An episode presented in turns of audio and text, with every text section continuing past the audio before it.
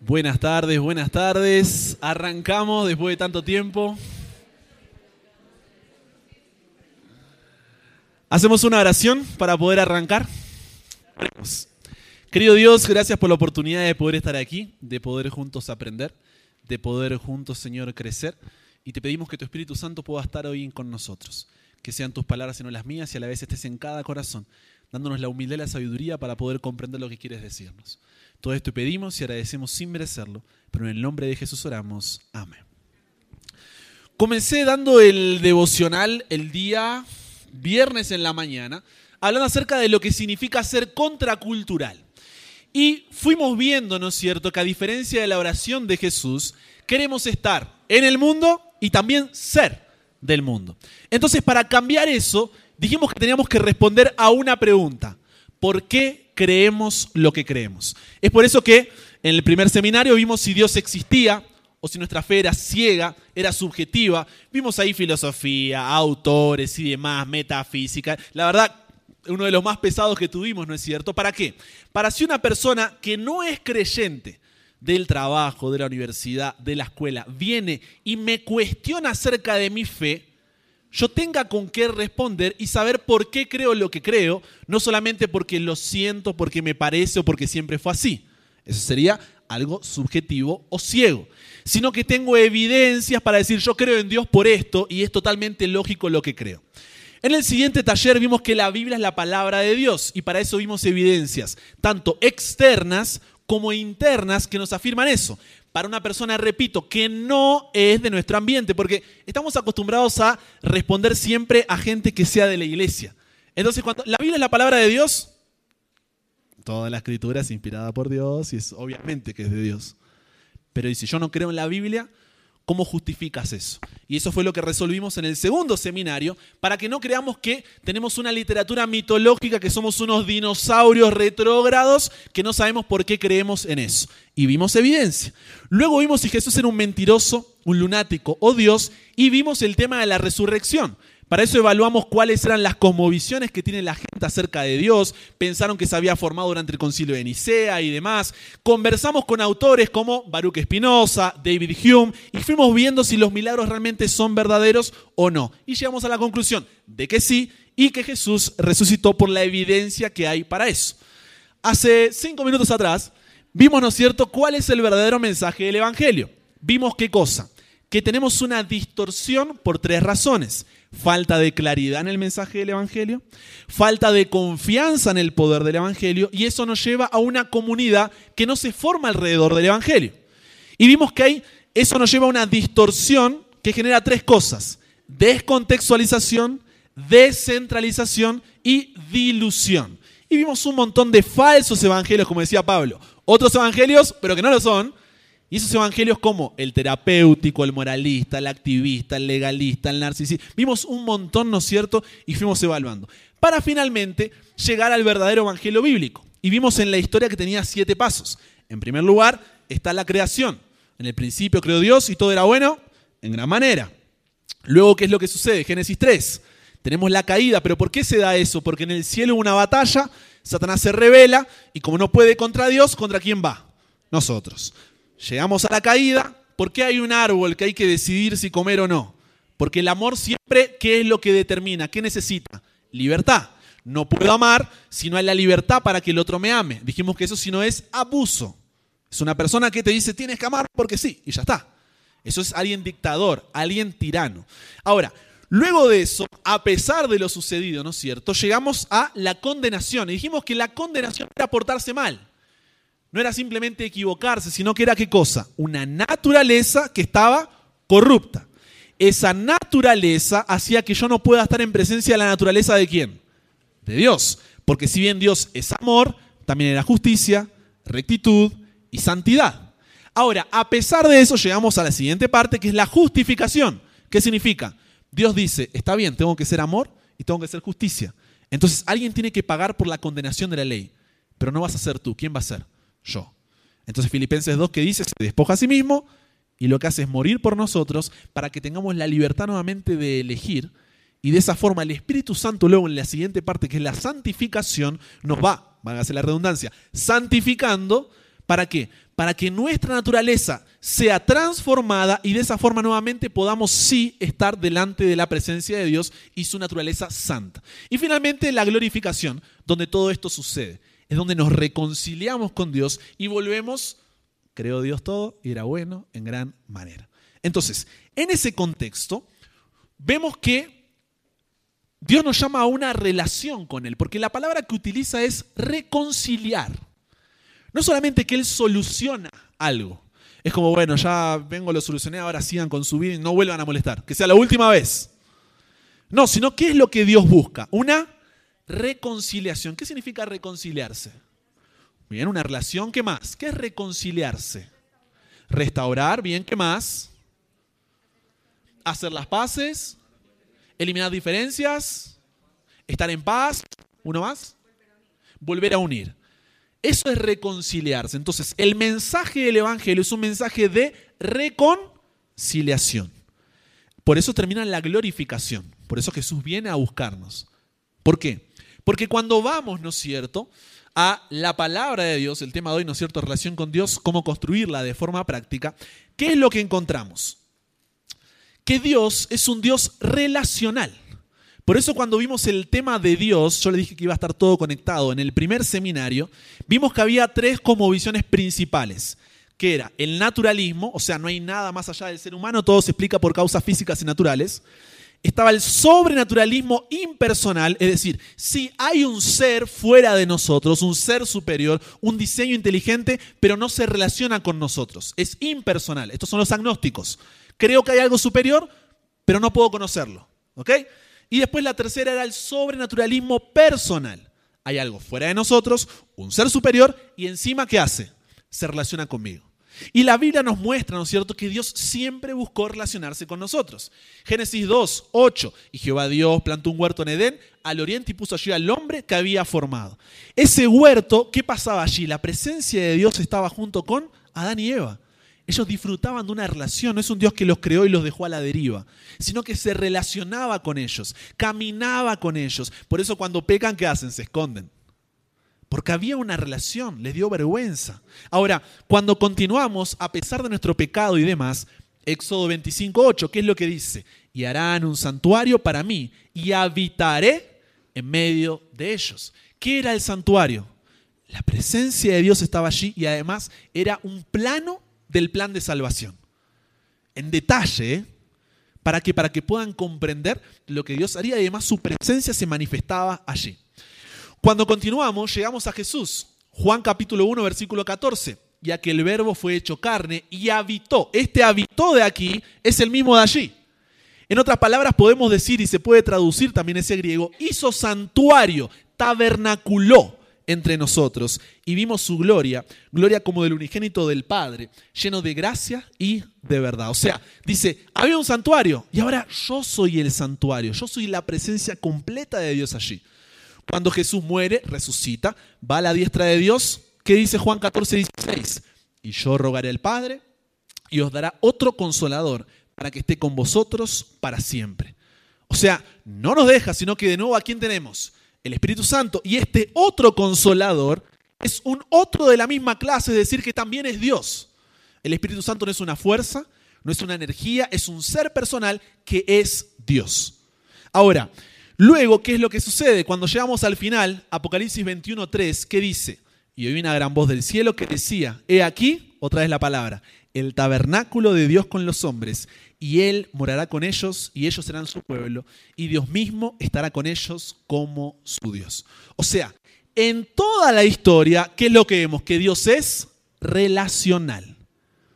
O sea, a pesar de ser Dios, ya solo esto debería llevarnos a la adoración.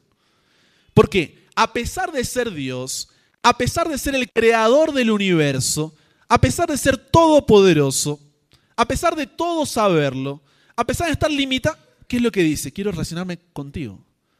¿Conmigo? Y así un ejercicio en uno de los talleres, ¿no es cierto? Voy a hacerlo aquí porque hay bastante gente nueva que no estuvo en los anteriores. Quiero que por 10 segundos piensen en esa persona que ustedes más admiran en su vida. No vale decir Jesús, Pablo, David, no nos hagamos. Una persona, ¿no es cierto?, que ustedes admiren, puede ser un referente en el deporte, político, en la música. Una persona que ustedes digan, me encantaría simplemente verlo, conocerlo, abrazarlo, que me firme algo, sacarme una foto, tener un momento. Un autor de un libro, algunos son un poco más intelectuales, ¿no es cierto? Algo de un actor de película, lo que sea. Piensen en esa persona que ustedes cuando lo ven pueden decir, ¿no es cierto? Piensen en esa persona. Bien rapidito. La primera que se viene a la cabeza, no intenten quedar bien, no les voy a decir que me la digan, así que pueden pensarla tranquilos. ¿Listo? ¿Tenemos? ¿Bien? Ahora, ¿qué sucedería si ese encuentro con esa persona se da? ¿Cómo te sentirías? Dígame algunos sentimientos que surgirían.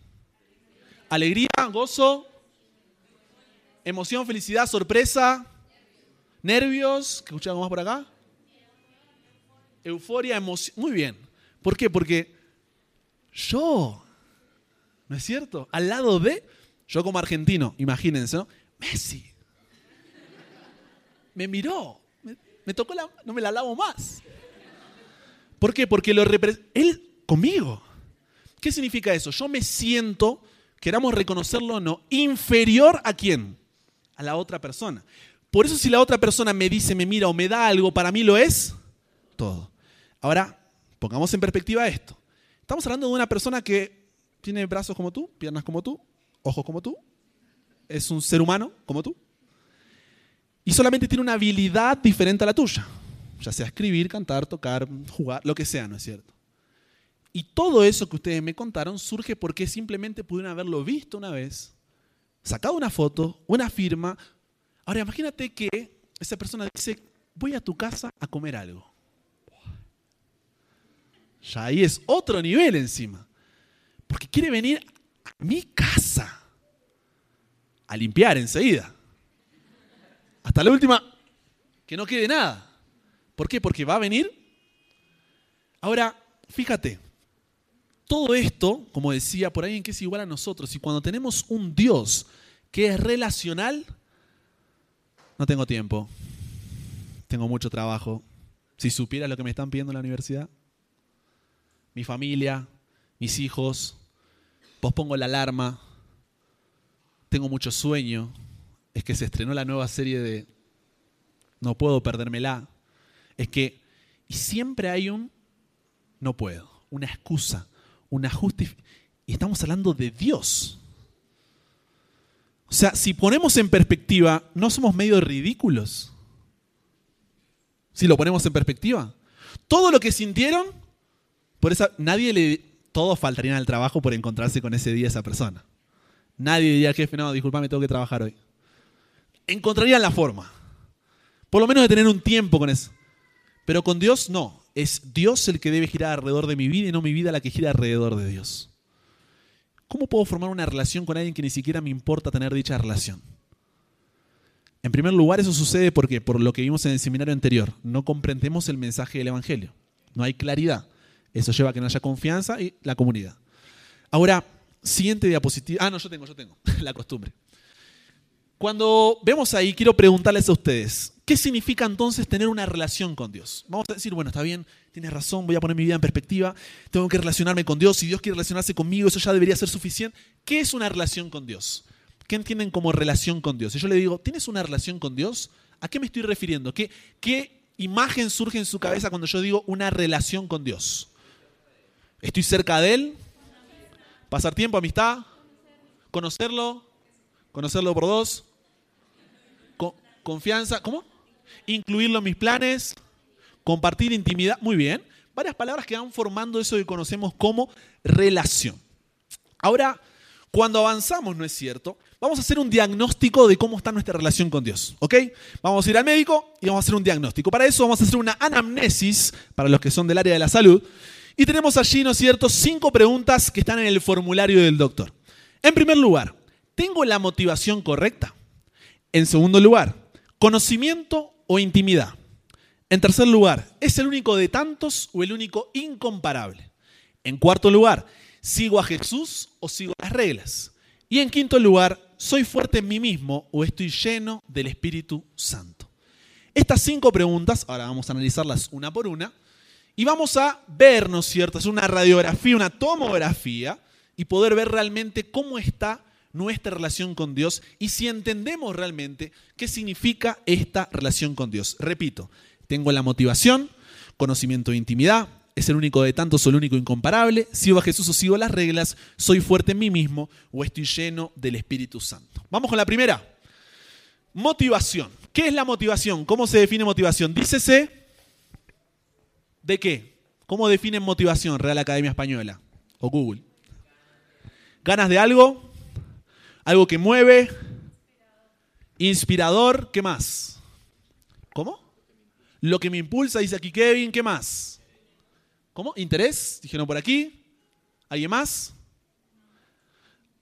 Amor mutuo. ¿Motivación qué es? El motivo que me lleva a la acción. Entonces, ¿es importante la motivación? Sí o no. No hablo de motivación de, dale, tú puedes, vamos. No, de el motivo que me lleva a hacer algo, ¿ok? Para que estemos todos en la misma página. Entonces, ¿es importante el por qué hago lo que hago, el motivo? Por ejemplo, si alguien hace algo bueno por motivos malos, ¿sigue siendo algo bueno? Ah, es importante, porque imagínate que eh, estás en una relación con otra persona y esa persona te hace un regalo increíble. En ese momento te sientes todo, pero después te das cuenta que lo hizo para tapar otra cosa. Lo hizo para después pedirte algo. ¿Cómo te sientes con eso? Yo sabía que era demasiado bueno para que sea verdad. ¿Por qué? Porque el motivo es importante, no solo la acción. Una acción correcta con una motivación incorrecta hace incorrecta la acción. ¿Por qué? Porque necesito que también la motivación... Ah, es porque me amas. No querías nada a cambio, simplemente me lo diste. Entonces la motivación es importante. Entonces cuando hablamos de una relación con Dios, debemos comenzar por la raíz. ¿Qué me motiva a querer tener una relación con Él. Porque yo puedo tener una relación con Él por motivos equivocados. Y una acción correcta con una motivación incorrecta, ¿qué hace? Incorrecta la acción. ¿Cuáles son algunas de las motivaciones generales que podemos encontrar? Puse las principales, ¿no es cierto? Y después se conectan, hay derivaciones y demás. Pero en primer lugar tenemos el miedo. ¿Qué vendría a ser una relación por miedo? ¿Quién me dice? ¿Qué es una relación por miedo? Tóxica, muy bien. Es una relación tóxica. ¿Por qué? Puse por miedo para ser un poco más educado, pero es tóxica. ¿Por qué? Yo hago lo que hago, me encanta que salió de la nada, no estaba y aparece en la puerta tóxica. Yo hago lo que hago, ¿por qué? Por miedo. Entonces, mi accionar es por miedo a. En otras palabras, si yo no hago A, entonces sucede B. Esa es la razón por la cual yo hago lo que hago. Y cuando hablamos de una relación con Dios, ¿no es cierto? Ya con todas las preguntas vamos a definir bien lo que es la relación con Dios, porque entre todas se van juntando, van armando la definición. ¿Qué es lo que pasa? Si mi relación con Dios es por miedo, yo obedezco, soy fiel o, tengo mis hábitos espirituales y demás, ¿por qué? Por miedo a. Entonces, para que tú mismo vayas haciéndote tu propio diagnóstico, porque cada uno conoce su realidad, ¿no es cierto? Uno puede mostrar algo, pero en el fondo todos nos conocemos. Entonces, haz tu propio diagnóstico. ¿Es el miedo lo que está detrás de mi relación con Dios? O sea, yo hago lo que hago, como mencionábamos, ¿no es cierto?, uno de los cultos o devocionales. ¿Hago lo que hago por miedo a las llamas del infierno? ¿Hago lo que hago por miedo a condenarme y no ir al cielo? ¿Hago lo que hago por miedo a perderme la vida eterna? ¿Hago lo que hago por miedo del castigo que Dios puede darme? Porque hay algunos que piensan así, no, me porto mal, Dios decía, El castigo que Dios puede darme por lo que yo hago. ¿Hago por miedo a no ser bendecido por Él? ¿Lo hago por miedo a lo que el resto pueda decir? Llámese familia, llámese iglesia, llámese como quiera llamarlo. Es el miedo lo que está detrás de... Son personas que no les gusta hablar del tiempo del fin, les aterra. Porque respondiendo una de las preguntas que decía el doctor, ¿no es cierto? Ni siquiera saben si son salvos. Entonces no pueden afirmar que son salvos. Y hablar de tiempo del fin, de eventos finales, de... Simplemente no quieren saber nada. Profecías, no, gracias. Prefiero no saber. Son personas que prefiero no saber, dice. ¿Por qué? Porque tengo miedo. Ahora, ¿una relación con miedo puede avanzar? No es una relación. Simplemente es una dictadura u opresión. No es una relación. Otra de las motivaciones puede ser el resultado. ¿Qué significa esto? yo estoy en una relación con Dios, también es, que todas son tóxicas en realidad. ¿Por qué estoy en una relación con Dios? ¿Por lo que puedo? Exactamente, lo que puedo conseguir, lo que puedo recibir. Entonces, ¿qué es lo que pasa cuando mi relación con Dios está formada a base de resultado? Yo utilizo a Dios para mis propios planes y beneficios. Ahora, ¿qué es lo que sucede? La toxicidad donde se encuentra. En que cuando Dios no responde como yo quiero, no me da lo que yo quiero, o en el momento que yo quiero, ¿qué es lo que sucede conmigo? Perdí la motivación, ya no hay relación. Entonces me enojo con Dios, tengo remordimiento, lo culpo y, en el último caso, me voy de la iglesia. Me aparto de él. No quiero saber absolutamente nada y son personas que ahora son unos ateos totalmente resentidos por algo que sucedió con Dios y que tuvieron un problema atrás. Y hay muchos de eso. Y ellos mismos te lo dicen, no es por simplemente hablar mal de alguien. Ellos te dicen, no, soy un ateo resentido. Entonces, ¿qué fue lo que sucedió? No consiguieron lo que esperaban de la relación. Y mientras más alta es la expectativa, más duele el golpe cuando uno cae. Entonces, como no recibo eso, ya no hay razón para estar con Dios. Las siguientes son las personas. ¿Qué significa que mi motivación sean las personas? Hago de la iglesia un club social. Entonces, yo estoy en la iglesia mientras mi familia esté, en primer lugar, ¿no es cierto? Allí. Mi familia esté, ¿por qué? Porque es de tradición. Siempre fuimos a la iglesia. Siempre estoy. Y hay muchas personas que incluso ni siquiera cambian de denominación porque su familia siempre fue. Dice, no, pero yo soy desde infancia. O nosotros, ¿no es cierto? Mi mamá me lleva desde que mi tía, mi abuela, mi... Después, la familia, los amigos. ¿Y qué sucede? Cuando poco a poco mis amigos ya no van a la iglesia, tampoco voy. Porque yo no iba por Dios, sino por quién iba. Por mis amigos, la pasaba bien, conversábamos, nos reíamos, después salíamos, juntábamos a almorzar, íbamos a campamentos, congresos, pero era por los amigos que estabas ahí, no por Dios. O si no, puede ser líderes de iglesia. ¿Cuántos líderes por ahí se equivocan, caen, se apartan de la iglesia y se llevan junto? Un montón de personas. Porque esa persona, su motivación no estaba en Dios, sino en quién? En el líder. Seguía a una persona, no seguía a Dios. Entonces otra vez llega un punto donde se vuelve tóxica la relación. Estoy por alguien más. Y en el momento en que ese alguien ya no esté, ¿qué pasó después de la pandemia? Un montón de gente ya no volvió a la iglesia. ¿Por qué? Porque no estaba por Dios, estaba por el grupo de personas que allí estaban. Y eso era lo que lo mantenía, ¿no es cierto? Pero llegó un momento en el que ya no era suficiente porque no había nadie alrededor. Entonces yo me doy cuenta que mi relación con Dios no era individual, sino colectiva. Y encima era una ilusión, porque ni siquiera era una relación. Cuando ve haciéndote tu propio diagnóstico, ¿no? Porque cada uno, incluso un poquito de cada una puede tener. Siguiente, entretenimiento. ¿Qué es una motivación por entretenimiento? Programas diversión. ¿Qué más? Muy bien. Show, superficie. Exactamente. Pasatiempo, ¿qué es lo que pasa? Yo solamente estoy en una relación con Dios siempre y cuando ésta me entretenga. Entonces, en primer lugar pasa a nivel individual y luego a nivel colectivo. ¿Por qué? A nivel individual me entretenga y son los que dicen, me aburre leer la Biblia. O me aburre leer, ¿no es cierto?, el espíritu de profecía, los libros de Elena de Guay. Ah, no sabía que tenía que divertirte. Que, que te cuente un chiste. Entonces, la palabra es me aburre. Una cosa es no comprender, una cosa es me es difícil de digerir, pero otra cosa es me aburre. Me aburre. Otra cosa, eso es a nivel individual. Luego, ¿qué es lo que pasa también? Sigo a gente que no comparten mis mismas creencias, pero son más divertidos. Son más entretenidos. Hay más luces, hay más... Entonces, ¿qué hago? Sigo a esta gente porque es cristiana, pero por lo menos parece más buena onda que yo, aunque no comportamos las mismas, eh, no compartamos las mismas creencias, principios o valores. Pero me río, la paso bien y demás. Y todo eso va con lo que decíamos antes, va entrando, va entrando y permito que influencie la forma en la cual pienso, creo y actúo. Y luego a nivel colectivo, ¿por qué? esta iglesia es aburrida. La música, oh, la cartaba Matín Lutero con los amigos. Castillo fue, ¿no es cierto? Y uno empieza y dice, es aburrido. Esta iglesia no tiene chispa. Otros un poco de no sé dónde, vibras. Me transmite malas energías. Como está todo mezclado hoy, ¿no es cierto? Entonces, ¿qué pasa? Oh, la otra iglesia de la cuadra de enfrente está buenísima.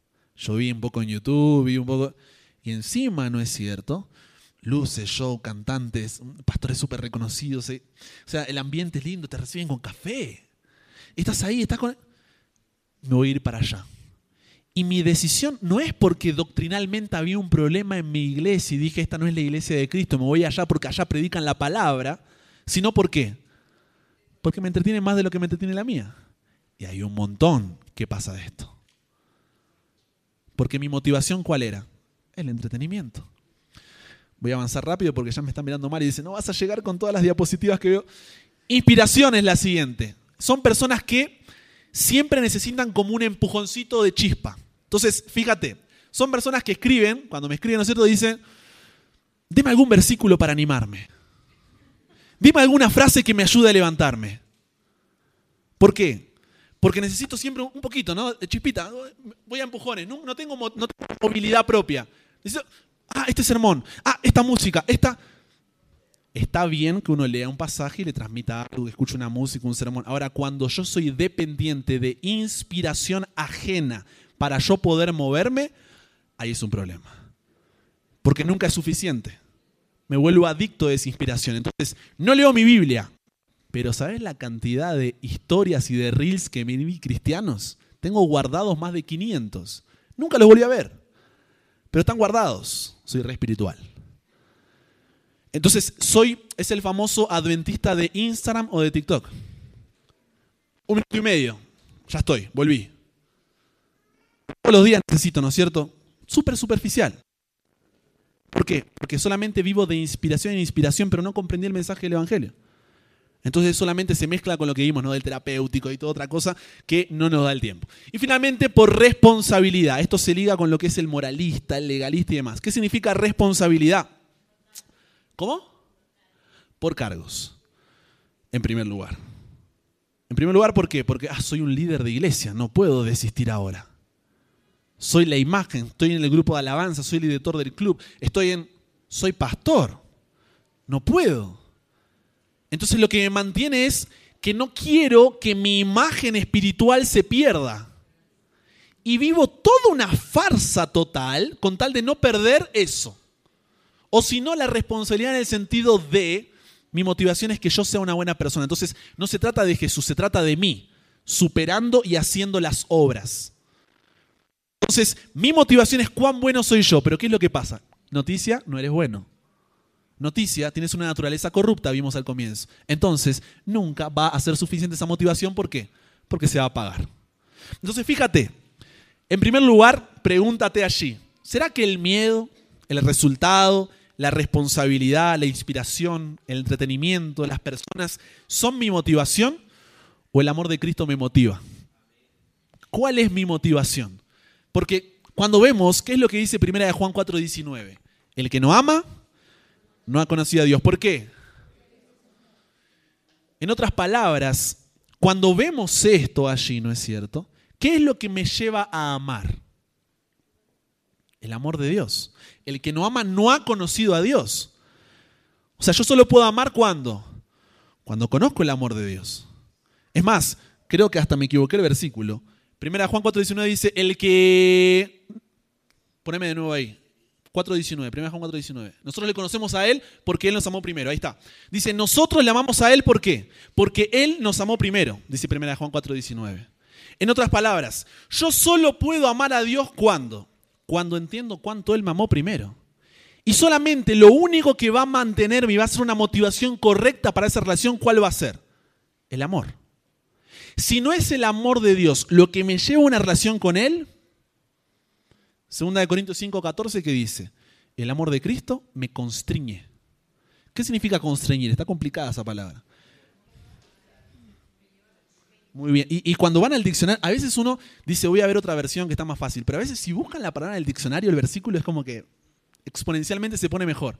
Constreñir es la razón por la cual alguien cambia su voluntad que antes no podía haberla cambiado. Eso significa constreñir. Entonces motiva, está bueno, pero no llega a ser constreñir. Impulsa, está bueno, pero no llega a ser constreñir. Y el español es rico. Entonces, ese constreñir, ¿qué es lo que dice? Solamente puedo cambiar esa voluntad cuando, cuando el amor de Cristo llena mi vida. Hablamos en el devocional, solo cuando estoy permaneciendo con Él, cuando estoy unido a Él, que dice Juan 15, permanece de mí. ¿No es cierto? La vid, los pámpanos. ¿Por qué? Porque solamente cuando el amor sea la motivación y no el amor de novela, sino el amor de lo que vimos en el seminario anterior y que es un breve repaso al comienzo del Evangelio y decir, el juez toma mi lugar siendo yo nada para que yo tenga libertad. Entonces, al ver ese, primer lugar, un amor de un Dios relacional y después de ese Dios que se despoja a sí mismo, o no nada a sí mismo para que, para que pueda humillarse y de esa forma ser obediente hasta muerte y muerte no tiene sentido, por mí. Entonces eso me tiene que llevar a la adoración, eso es lo que me lleva a los pies de la cruz, eso es lo que me lleva a una respuesta. ¿Por qué? Porque es un amor inmerecido. ¿Cuántas cosas uno hace, no es cierto, por amor que antes no hacía? Pero como amo a esa persona, ahora lo empiezo a hacer. Por amor. Y me termina gustando encima, porque amo a esa persona tanto que lo cambio. Entonces, la motivación de nuestra relación con Dios debe ser el amor. Y solamente voy a comprender el amor cuando, cuando comprenda el mensaje del Evangelio, tenga confianza en su poder y sea parte de una comunidad del Evangelio. Si no es el amor lo que motiva tu relación con Dios, es tóxica. Lo que decía, ¿no es cierto?, allá atrás.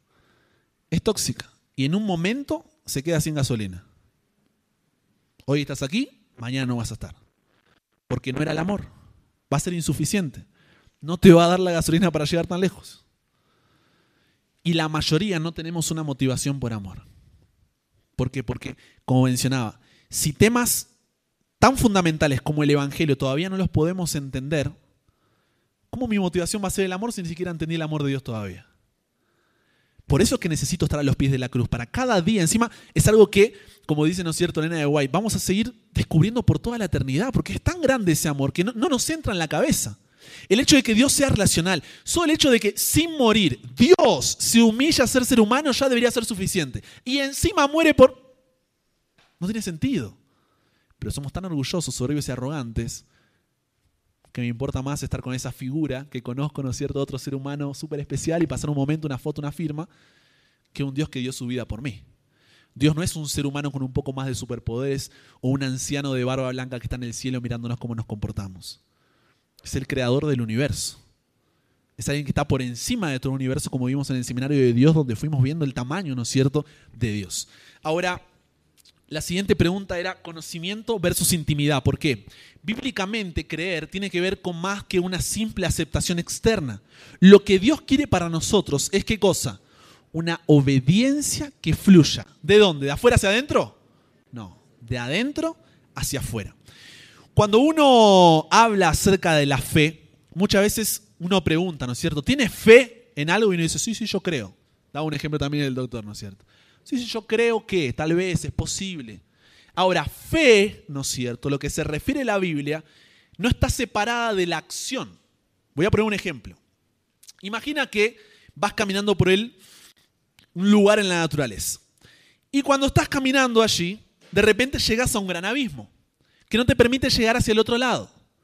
Y si tú te quedas de este lado, no hay alimento suficiente para que sobrevivas. Pero del otro lado, sí hay. Allí está todo lo que necesitas para poder sobrevivir y no quedar allí donde estás y morir en aquel lugar. Entonces dices, ¿y ahora qué hago? Yo, por mi propia cuenta, no puedo cruzar el abismo. Entonces, oh, sorpresa, veo un puente. Y ese puente encima se llama ¿cómo? Jesús. Pero ¿qué sucede?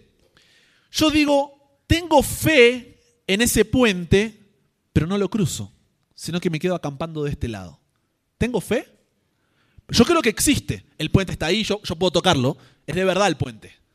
Pero no cruzo. ¿Es fe o no es fe? ¿Es fe o no es fe? No es fe. ¿Cuándo es fe? Cuando lo cruzo. Cuando empiezo a caminar en dicho puente. Eso es la fe. No puedo separar dos cosas. No puedo separar la fe de la acción. Entonces, ¿qué es lo que sucede? Cuando yo tengo conocimiento, yo sé que existe el puente, sé cuánto mide, sé cuál es su material, sé hasta dónde llega, pero no lo cruzo. Traduciéndolo, sé de profecías, vengo a todos los eventos, voy a todos los congresos, nunca falto a la iglesia, hago todas las actividades, tengo mi devocional, pero no lo cruzo. Entonces no tengo fe. Solamente es algo externo donde yo solamente creo en eso, pero no tengo esa fe. Ahora, cuando tengo intimidad, ¿qué significa? Intimidad tengo que estar junto. Entonces yo empiezo a caminar. Y sabes, en esa caminada puedes tropezarte. ¿Por qué? Porque estás desnutrido, hace mucho que no comes, tienes frío. Y vas a tropezarte. Entonces, cuando yo voy caminando por ese puente, lo importante es que pueda volver a ponerme en pie. ¿Por qué? Porque hablábamos, ¿no es cierto?, que eso es lo que el Espíritu Santo hace. Transforma nuestra vida a tal punto que nos vuelve a llenar para que tengamos la fuerza, ya vamos a en la pregunta número 5, nos da las fuerzas para poder caminar. Entonces, el hecho de que yo me caiga es, ah, bueno, pequé, no importa, Dios es amor, su gracia, su misericordia, ya está.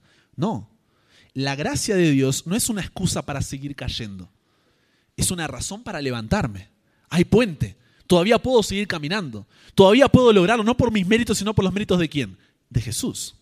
Entonces, cuando yo solamente tengo conocimiento y no tengo intimidad, mi relación con Dios tiene un problema.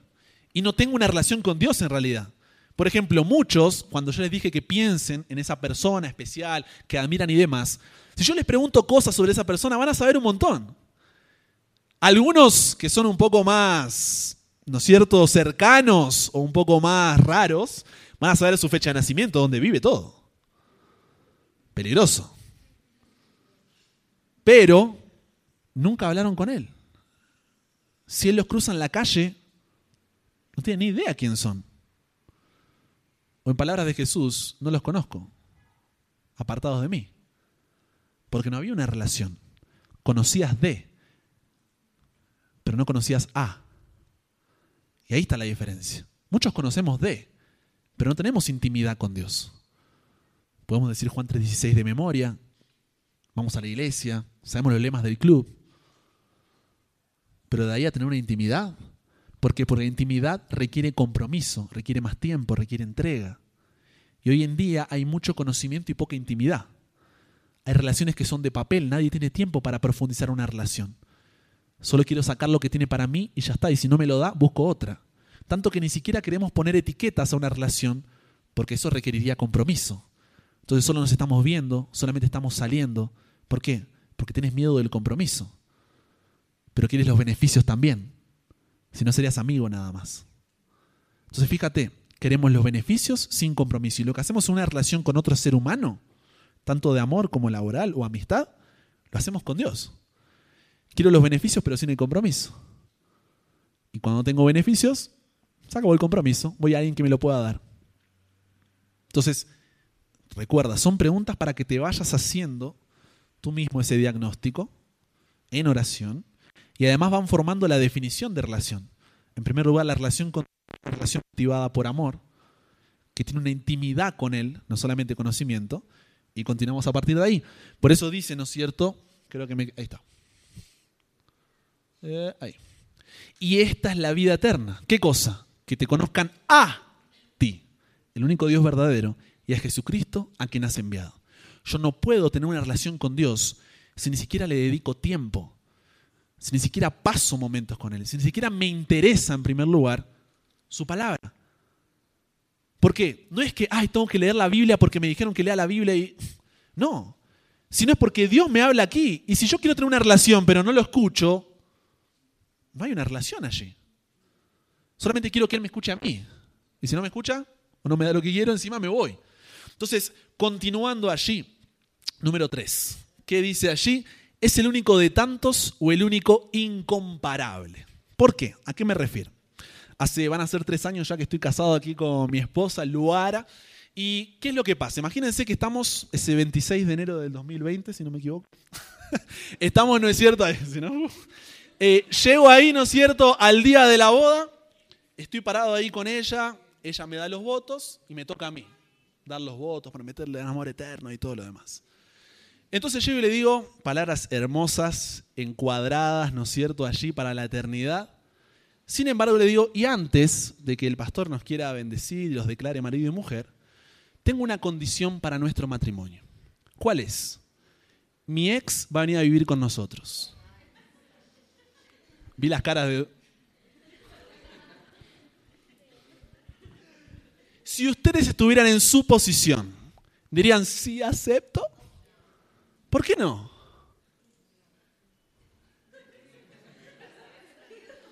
¿Por qué no?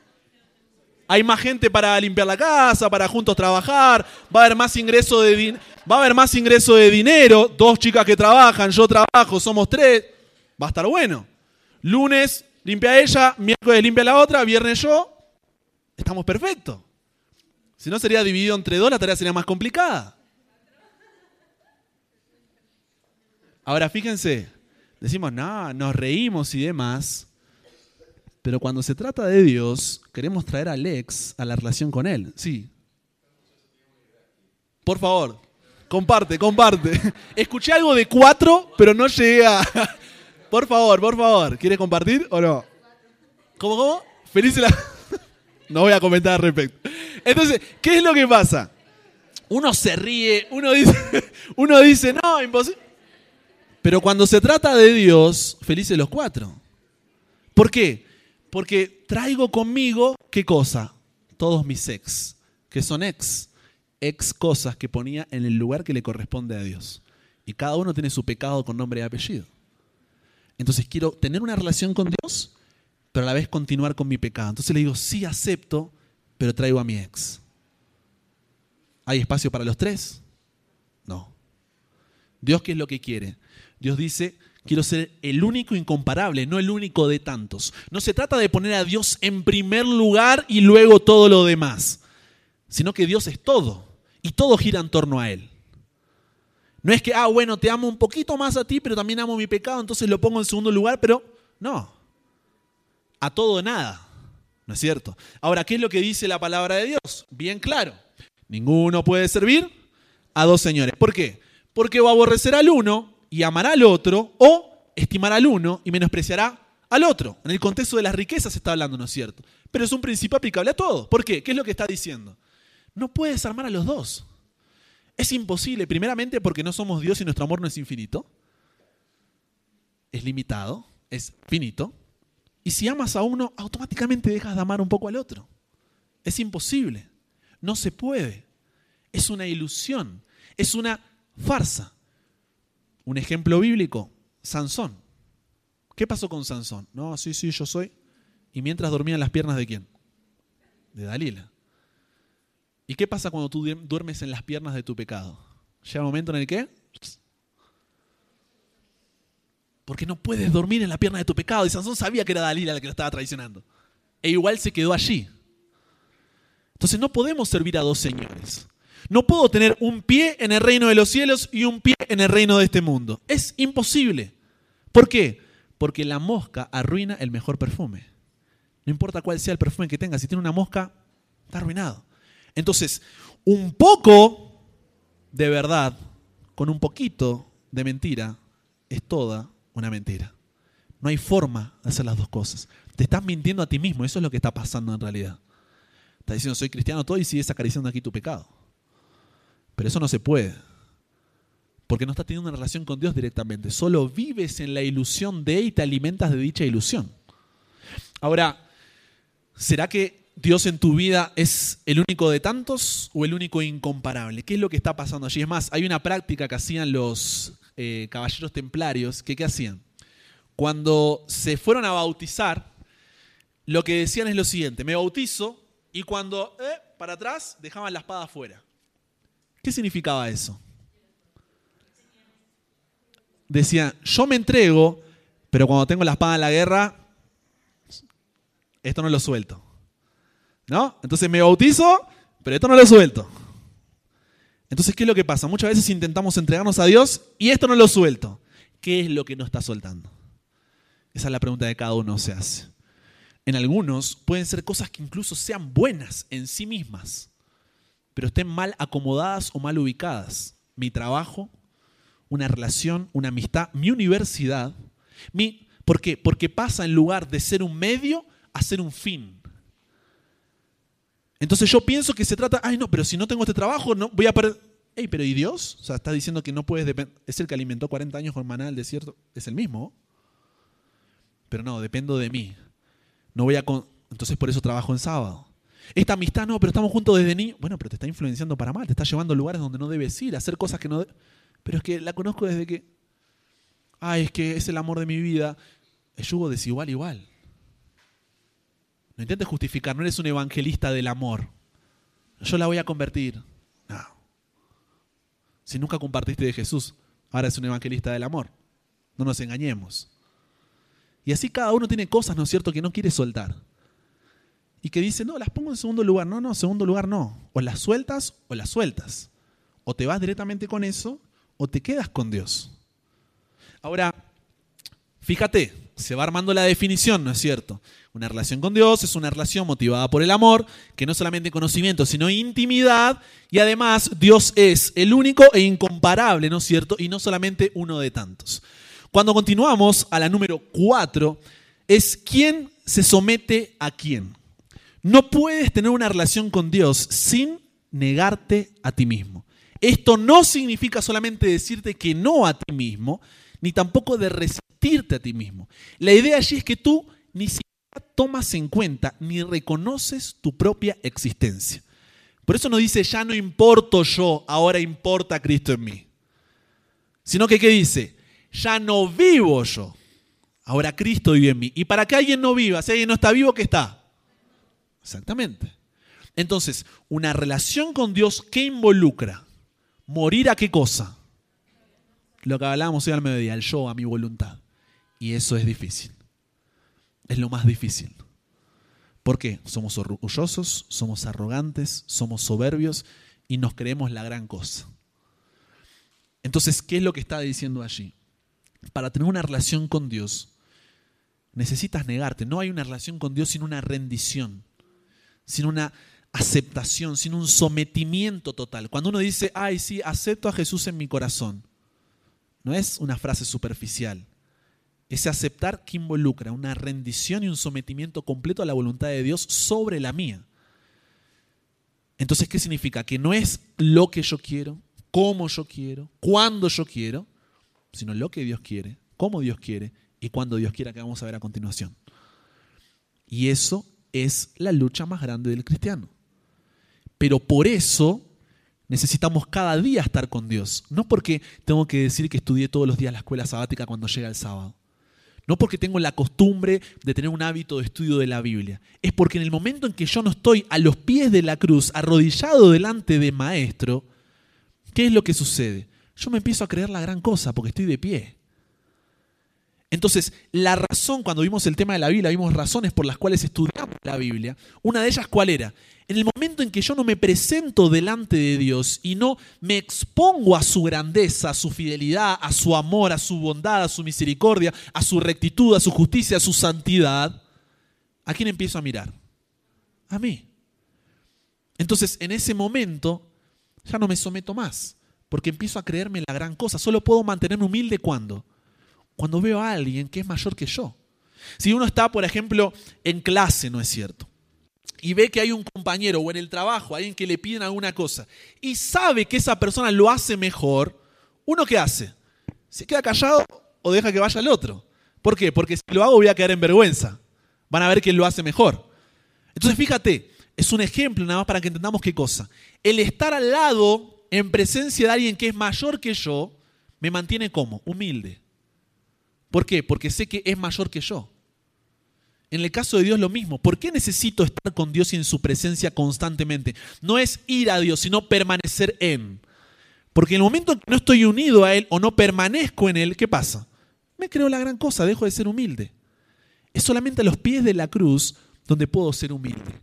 Es solamente a los pies de la cruz donde entiendo que no se trata de mí, porque tendría que ser loco si empiezo a mirarme a mí. Ahora, ¿quién se somete a quién? ¿Es Dios sometiéndose a mi voluntad o es mi voluntad sometiéndose a la de Dios? Eso es lo que debemos preguntarnos. En mi vida, ¿quién se somete a quién? ¿Quién se somete a quién? Y no es quién se somete más. Ah, yo hice tres y le dejé tres a Dios. No, porque a veces es así, ¿no? Yo le di una grande, me toca a mí. No. Es un sometimiento total. Ya no vivo yo, no es ya no importo yo. Ya no vivo, o sea, no importa lo que yo quiero. Ahora, no es porque Dios es dictador, autoritario y dice, ah, bueno, entonces tienes que rendirte aquí, bien, tienes que venir a mis rodillas y hacer todo lo que quiero. No, es porque, ¿cuál fue la primera razón? Vimos la motivación. ¿Cuál era la motivación correcta? El amor. Entonces, ¿por qué yo me someto a Dios? Porque cuando veo cuán grande es su amor, cuánto poder Él tiene, todo lo que Él sabe, quién realmente Él es, lo más lógico que es. No, sí, tenés razón. Es lo más normal. Mi esposa hace poco, ¿no es cierto?, sacó allí la licencia de conducir y estábamos con un compañero allí del trabajo que dijo, vamos en el auto. Y le dijo, maneja vos. Le dice, no, no, no, no, maneja vos, le dice. ¿Por qué le dijo? Ella sabe manejar. Pero ¿qué pasaba? Confiaban que el otro maneja mejor.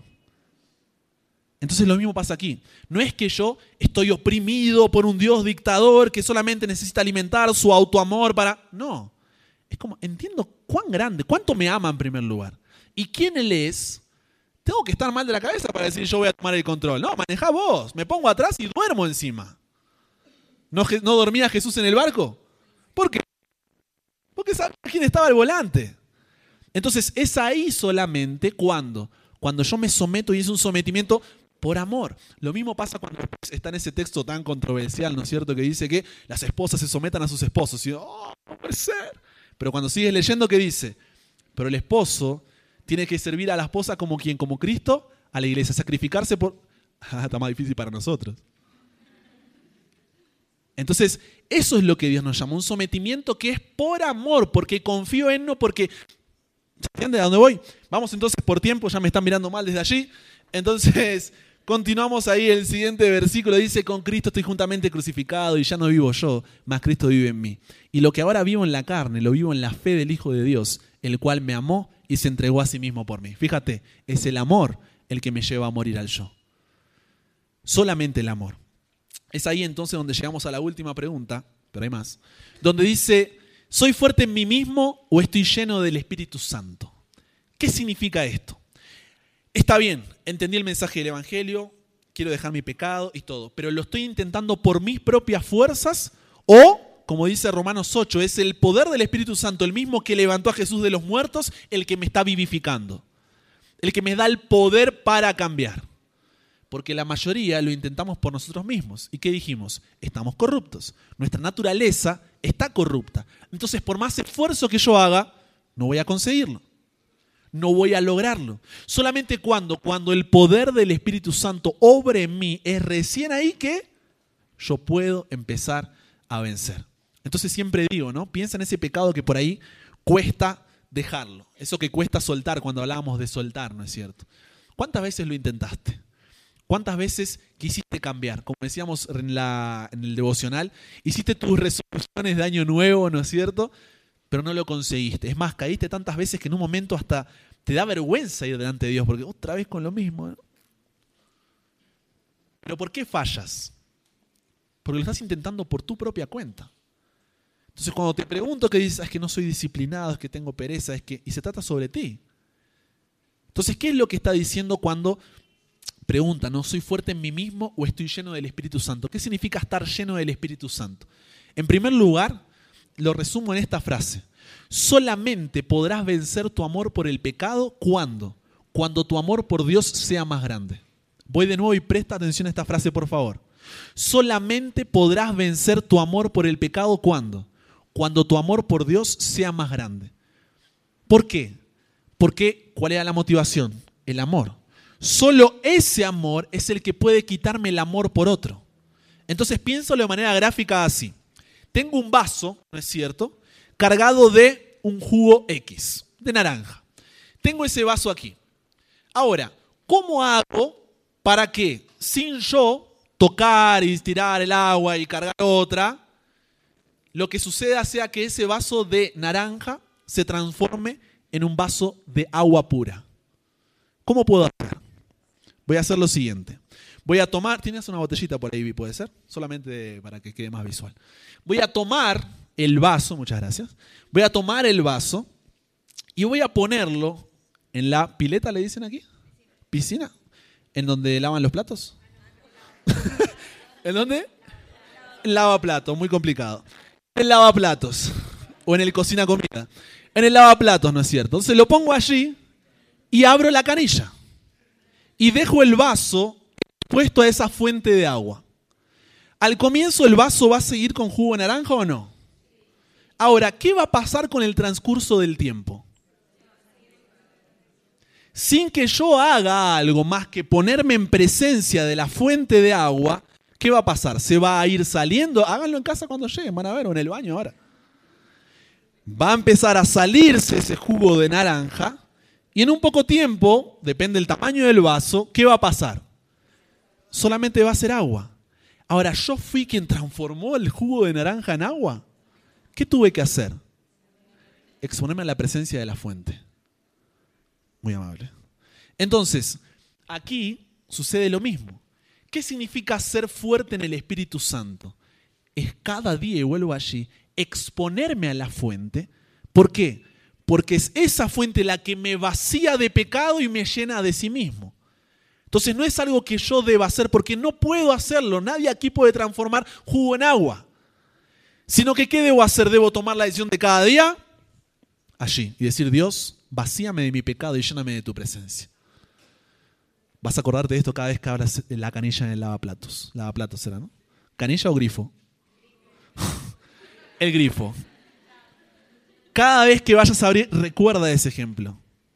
¿Por qué? Solamente así. Entonces, cuando vamos y vemos el texto bíblico, ¿qué es lo que dice? Porque si vivís conforme a la carne, moriréis. Mas si por el Espíritu hacéis morir las obras de la carne, ¿qué va a pasar? Y saben, aquí hay algo lindo, como hizo el doctor también, cuando uno va al griego allí, ve algo que es mucho más rico que cuando traducimos al español. ¿Por qué? Este moriréis de aquí está en qué, en qué tiempo? Es algo futuro, ¿no es cierto? Ahora, cuando vemos la conjugación que se le hace allí, ya se me están sentando lo de la banda, esto está mal. Entonces, cuando vemos la conjugación que está allí, ese moriréis, ¿qué es lo que pasa? Ese moriréis significa que es un camino en el cual tú continúas y si no sales del mismo va a suceder. O sea, no está diciendo yo estoy en el medio y tengo que elegir entre A y B. Ese moriréis en su conjugación que dice, tú estás en el camino A y si sigues por ese camino, vas a morir. ¿Se entiende?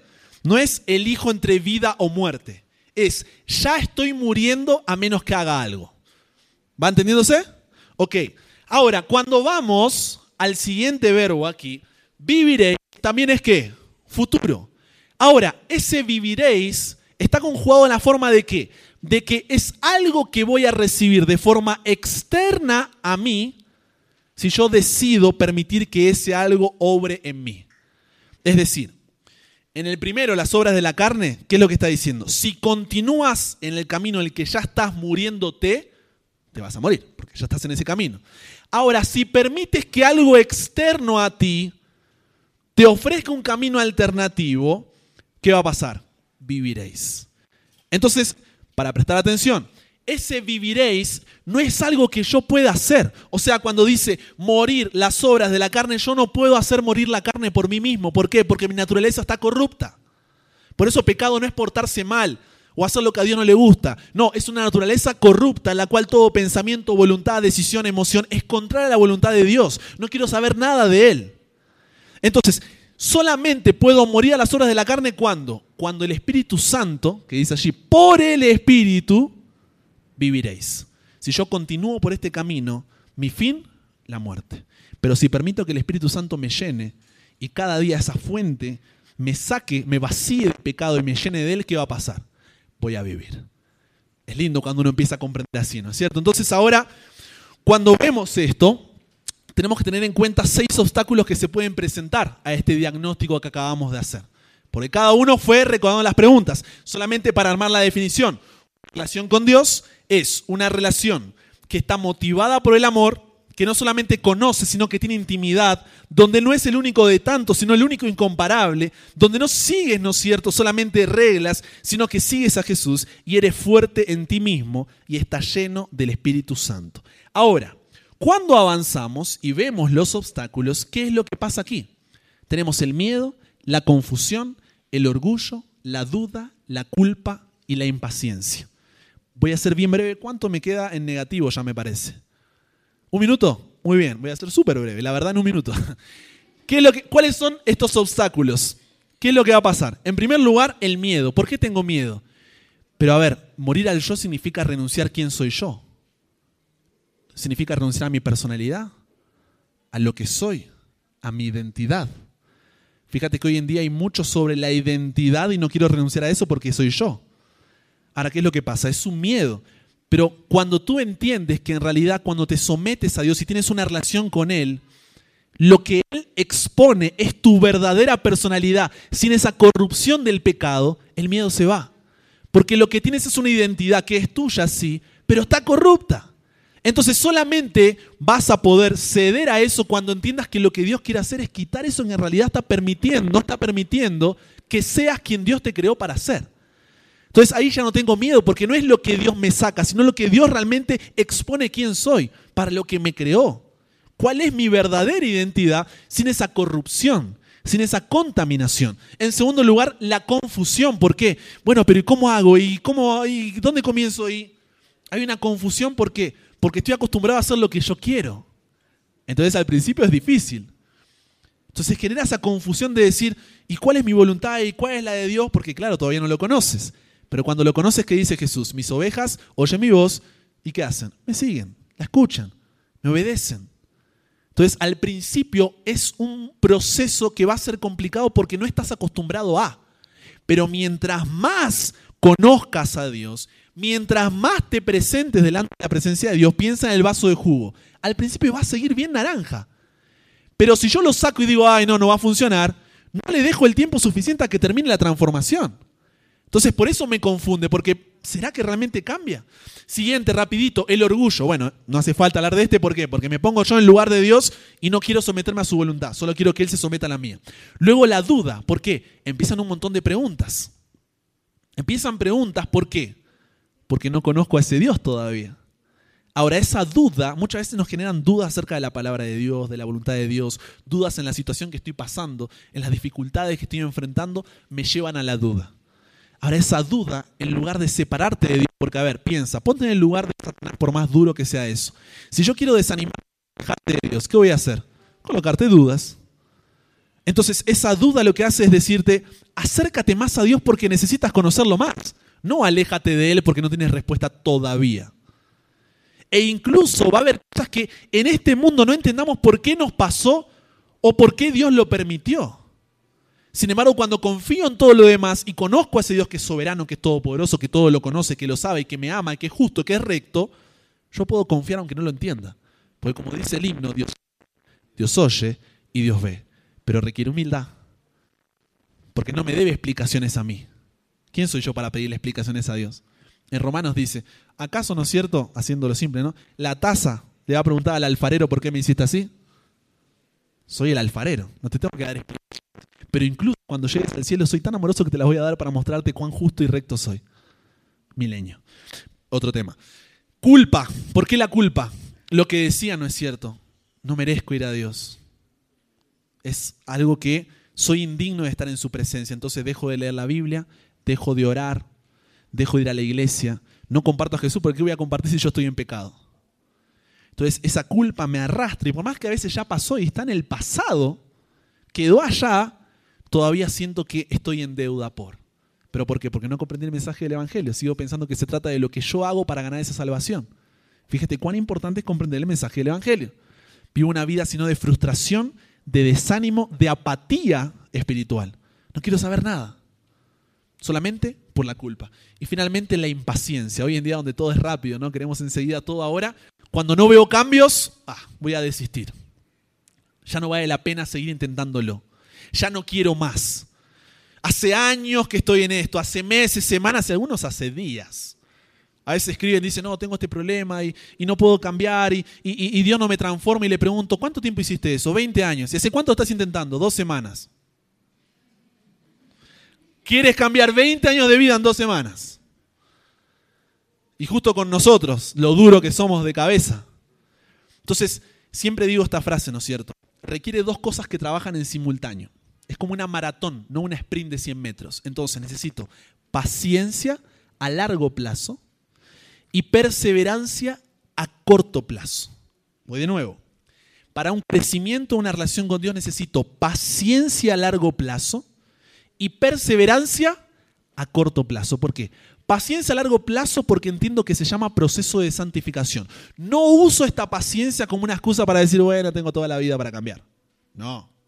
Paciencia porque entiendo que Dios está obrando en mí. ¿Se entiende? No es como una excusa, sino como una razón para continuar caminando. Y la perseverancia, ¿por qué? Porque si yo cada día no hago la tarea, no voy a completarlo. Obviamente, si espero hacer todo en un día va a quedar grande, va a quedar largo.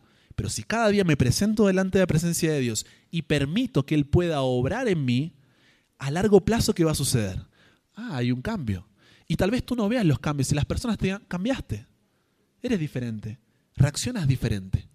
Pero si yo no soy paciente, a veces lo tenemos al revés. Y cuando lo cambiamos el orden hay un problema. ¿Por qué? Yo soy perseverante a largo plazo, quiero que venga ya, ¿no es cierto? Paciente a corto plazo, no hago nada para que suceda. Así no vas a avanzar. Tienes que entender que es una carrera de kilómetros y que si no das un paso después del otro, todo esto que vimos aquí, los seminarios, los devocionales, todo, es como un libro para hacer flexiones. Te dimos todos los tips. Te enseñamos desde el nombre de los músculos hasta todas las rutinas, depende de tu peso, altura y todo lo que quieras hacer. Pero si tú sales por esa puerta, ¿no es cierto?, el domingo, y no te pones a hacer flexiones, ¿qué va a pasar? De nada sirvió. La teoría estuvo muy buena, ¿eh? Están grabadas encima en Audioverse. Pero si yo no me pongo, no va a pasar nada. Y nadie le crece el músculo por leer sobre flexiones. ¿No es cierto? Sino por qué? por ejercitar. Entonces necesitamos realmente tener cuidado con esos obstáculos y ejercitar esta paciencia, ¿no es cierto?, que Dios nos pide allí. Entonces voy a saltar rapidito para terminar. Eh, déjame ver nomás. Voy a quedar aquí. Voy a quedar aquí. ¿Por qué? Una relación con Dios es una relación, si bien hay muchas palabras que se usan en la Biblia para la relación que tenemos con Dios, al final es una relación de discipulado. Por tanto, id y haced discípulos, muy, convencidos no están. Por tanto, id a sed, que era un discípulo, era una persona que renunciaba a todo lo que tenía, iba detrás de un maestro, lo seguía a donde él quiera, cuando él quiera, y entregaba todo lo que tenía. Es más, hay un dicho popular judío que dice, ¿no es cierto?, que el polvo de las sandalias de tu maestro llene tu túnica. ¿Por qué? Porque tenías que estar atrás. Atrás. Ibas ¿Por qué? Porque querías convertirte en ese maestro. Ese es el concepto de discípulo bíblico. No es que solamente Jesús tuvo discípulos y se le ocurrió esta idea visionaria de 12 personas que los maestros, los fariseos, los maestros de la ley que tenían discípulos que los seguían a ellos y esperaban ser los próximos maestros de la ley. Eran de su misma escuela doctrinaria, todo. ¿Por qué? Porque querían ser como ese maestro. Un discípulo entonces solamente es discípulo cuando? Cuando está dispuesto a ir a donde él quiera, seguirlo cuando sea y entregarle lo que sea.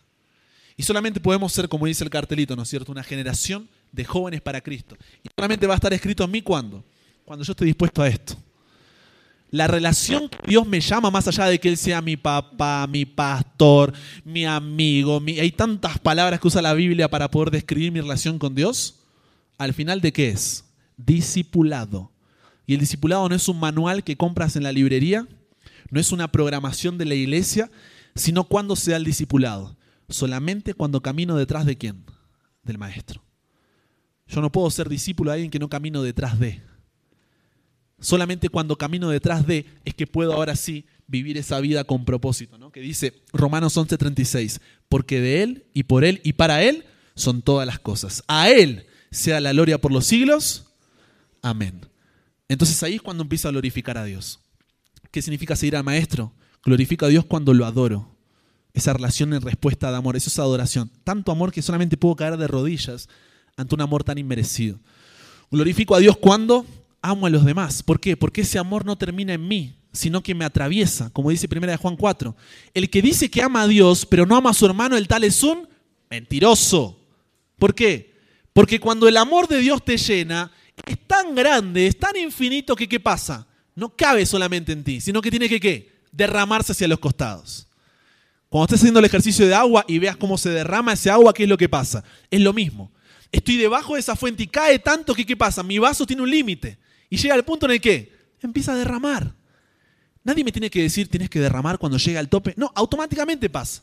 Es natural. Entonces glorifica a Dios cuando amo a los demás. Glorifica a Dios cuando me parezco más a Jesús. Glorifica a Dios cuando sirvo con mis dones. Y glorifico a Dios cuando cuando le testifico a los demás, porque el círculo termina allí.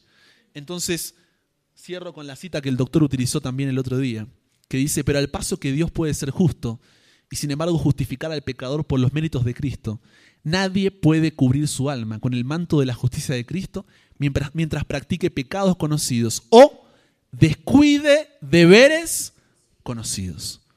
Dios requiere qué cosa, una entrega parcial, completa del corazón, antes de que pueda efectuarse la justificación, porque la justificación y la santificación vienen juntas. No puedo separarlas. La justificación me lleva a la santificación. Es un proceso indivisible. No puedo decir que soy justificado y a la vez no ser santificado, porque la justificación me santifica. La misma gracia de Dios que me salva es la que me lleva a adorarlo. Es algo natural. De nuevo, el vaso. El mismo agua que hace que me vacíe, al mismo tiempo que hace, me llena. No puede vaciarme y no llenarme, o llenarme y no vaciarme. Entonces, dice una entrega completa del corazón antes de que pueda efectuarse la justificación.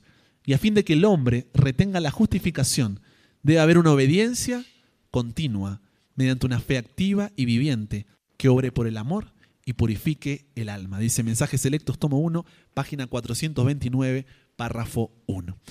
Cada uno entonces debe hacer un diagnóstico de cómo está su relación con Dios hacerse las preguntas, ir reflexionando. Voy a dejar incluso las diapositivas por si después quieren acceder a ellas. Hablan con la dirección allí, yo les dejo ahí las diapositivas y se las piden. Eh, no me van a volver a invitar porque entonces dejo mi legado de diapositivas, pero que cada uno pueda hacer ese diagnóstico, pueda preguntarse realmente cómo está mi relación con Dios, qué tipo de relación estoy teniendo. Y si realmente queremos ser una generación, ¿no es cierto?, de jóvenes para Cristo y como digo siempre, de jóvenes en edad, de jóvenes en actitud. Y es ahí, ¿no es cierto?, cuando puedo empezar a impactar al mundo en el cual estoy. Porque no puedo ser contracultural sin esto. No puedo ser contracultural sin una relación con Jesús. Simplemente soy uno más que aparenta ser algo que no es. Y es difícil, es difícil la muerte al yo. Pero una vez que empezamos a caminar con Jesús, es lo mejor que nos puede pasar. Ahora hay que estar dispuesto a empezar a hacer las flexiones. Si no, el músculo no sale. Y ahí es donde cada uno debe hacer su parte. La mía, ¿no es cierto?, termina acá. Pero después depende de cada uno decir, no por mi fuerza, sino por el poder del Espíritu Santo, quiero realmente tomar una decisión de salvación. Entonces, si quieres tomar una decisión de salvación, colócate en pie y terminemos con una oración, por favor, para entregarle a Dios todo lo que fuimos viendo. Oremos. Querido Dios, te damos las gracias por cada uno de los seminarios que hemos tenido cómo a través de cada uno de ellos, Señor, siendo correlativos, en primer lugar vimos tu existencia, un ser, Señor, infinito, pero a la vez personal, que se ha revelado a través de la Biblia, y no solamente la Biblia, sino que se despojó a sí mismo, humillándose, haciéndose como uno de nosotros y obediente hasta la cruz. Y no solamente eso, Señor, sino que nos ha salvado el mensaje del Evangelio, donde cuando estábamos condenados, cuando nuestra naturaleza era incompatible con la tuya, Cristo construyó un puente para que podamos cruzar y nuevamente, santificados a través de esa caminata contigo, poder en gloria disfrutar de tu presencia y vivir la vida para la cual fuimos creados. Padre, que este mensaje del Evangelio no sea diluido, no sea descontextualizado, no sea descentralizado. Necesitamos ser contraculturales y solamente podemos ser así cuando la palabra de Dios sea nuestra base y fundamento para cada decisión. Y ese evangelio nos lleva nada más y nada menos que una relación contigo, porque el evangelio es un evangelio de reconciliación y por eso es una buena noticia, porque nos lleva a reconciliarnos contigo, que podamos cada uno evaluar cuál es nuestra motivación, que pueda ser una motivación de amor, Señor, que no te conozcamos solamente a ti, sino que podamos tener una intimidad contigo, que podamos, Señor, hacer de ti no el único de tanto, sino el único incomparable que podamos, Padre, someternos nosotros a ti, al tal punto de decir, ya no vivo yo, ahora Cristo vive en mí. Y que dejemos de intentarlo con nuestras fuerzas. Estamos cansados de desistir, estamos cansados de caer, estamos cansados de no poder lograrlos y de frustrarnos, Señor. Sino que podamos ser llenos de tu Santo Espíritu, donde cada día podamos delante de tu presencia decir, Dios, yo no puedo, pero sé que tú sí puedes. Y el mismo Espíritu Santo que levantó a Jesús de los muertos pueda vivificar nuestros corazones. De esa forma vivíamos una vida de discipulado, yendo a donde tú quieras, cuando tú quieras y entregándote lo que sea, porque entendemos que el propósito verdadero de la vida no está en nosotros, sino en algo mucho más grande, en que toda la gloria sea para ti. Y es ahí, en esa extraña paradoja, donde encontramos la verdadera felicidad, donde realmente podamos disfrutar de una relación contigo. Habrá muchos obstáculos en el camino, Señor. Cuando estamos aquí por ahí el ambiente es más espiritual, estamos todos juntos, motivados, pero cuando salimos afuera y estamos solos en nuestra habitación, en nuestro trabajo, en nuestra universidad, ahí la cosa se pone brava, Señor. Pero te pedimos que podamos tener la seguridad de que tú estás a nuestro lado. Y mientras tú estés a nuestro lado, podemos tener la victoria en el nombre de Jesús por el poder del Espíritu Santo. Gracias, Padre. Nos entregamos hoy a ti, la vida de cada joven en edad, en espíritu, nos entregamos a ti para que puedas realmente moldearnos y podamos ser la generación que pueda verte regresar. Todo esto te lo pido en el nombre de Cristo Jesús. Amén. Esta presentación fue brindada por Audioverse, una página web dedicada a esparcir la palabra de Dios a través de sermones gratuitos y mucho más. Si quisiera saber más de Audioverse o si le gustaría escuchar más sermones, por favor visite www.audioverse.org.